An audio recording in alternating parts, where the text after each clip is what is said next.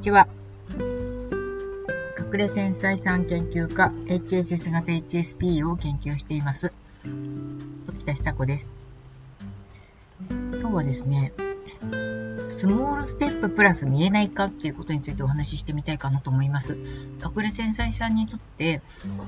と見えるかだけが、えー、物事を進める方法ではない。スモールステップに設定した後、え、見えないようにしておく、隠しておくっていうことが、私たち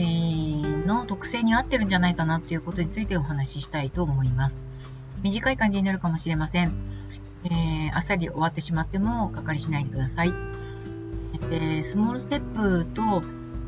と見えないかっていうことに関しては、本当にちょっとした思いつきというか、私が普段やっていること、自分の身を守るためにやっていることの一つだなというふうに思いました。というのはですね、先々が見えてしまうと、そのことに対して構えてしまうんですね。もしも明日何々がある。だから今日早く寝よう。みたいな風な、そんな健全なことばっかりではなくて、明日何々がある。緊張するから、えー、今日からイライラしてしまうとか、いうことって結構あるかなと思うんですね。で、えっ、ー、と、よく子供に対してやってることで、子供がきっと嫌がるだろうなと思うようなことは、なるべく直前に言うようにしてるんです。子供にはスケジュール帳を持たせてないですから、小学生なんで持たせてないですから、そういう、こう、直前に言うと、えー？って言うんだけど、もう受け入れざるを得ないっていうような覚悟ができるみたいで、スルッとその物事にスイッチしていくことができるっていうことを何度か体験してるんですね。小学6年生になった今でも割と、うーん、あんまり、あの、ちょっと気が重そうだなと思うようなイベントに関しては、直前まで言わないようにしています。下手するとその人、その日の当日ぐらいまで言わなかったりとかします。それは、あの、自分にも基本的にはやっていて、と物事を進める、実行して進めるための自分に対する対策だというふうに思うんですね。あの、見える化するっていうのがいいっていうふうにずっと言われてきましたけれども、まあ、そこから試行錯誤した結果、自分にとっては小さく小さく、一番小さい、えー、ステップまで、えー、切り刻んでいきます。例えば、えっ、ー、と、そうですね、誰かに、えっ、と、郵便物を出さなければならないとします。とその郵便物をじゃあ3通出さなければならないとします。その3通の郵便物を出すために何が必要かって言ったら封筒とえー、クリアフォルダーと、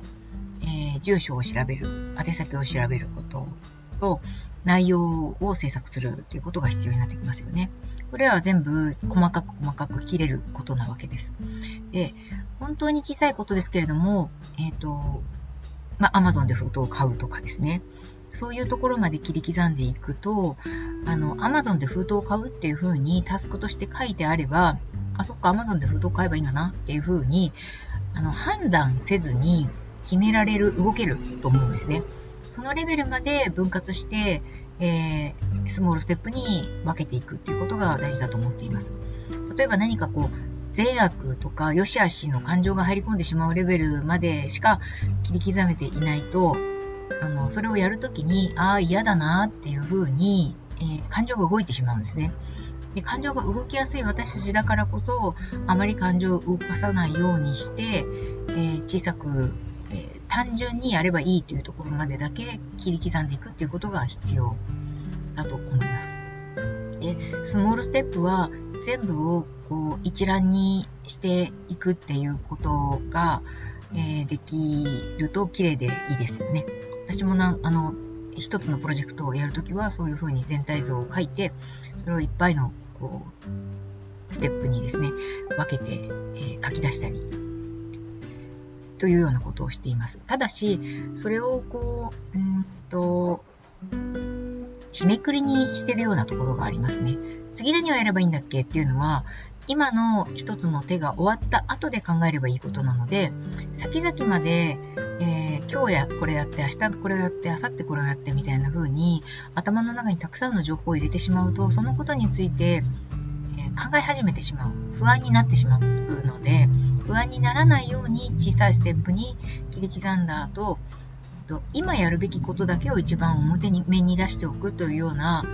えー、やり方に変えています。これを見えない化というふうに思ってるんですけど、えっと、でしょう。そういう、こう、見えない化が、私たちの気持ちを守りながら、スムーズに物事を進めていくための、いい方法なんじゃないかなというふうに思っています。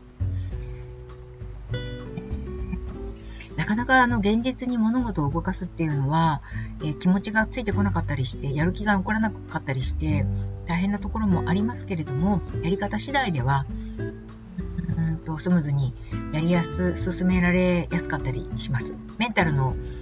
ケアが必要なこともありますけれども、メンタルのケアまで必要なくて、ただただやり方を工夫すればいいだけのこともありますので、そういうところは、えー、自分に合ったやり方を、特性に合ったやり方を編み出していただければいいのかなというふうに思います。あの、私はそういうやり方をしてますし、子供にもそういうやり方を、うん、まあ、知らず知らずのうちというか、うん、怒らせたくないんで、あと嫌な、嫌だなっていう不安そうな顔も見たくないんで、そういうこうやり方を知らず知らずのうちにやってきていたなっていうことと、えー、マッチしたようなところがありましたので、今日お話ししてみることにしました。では今日はこの辺で、さようなら。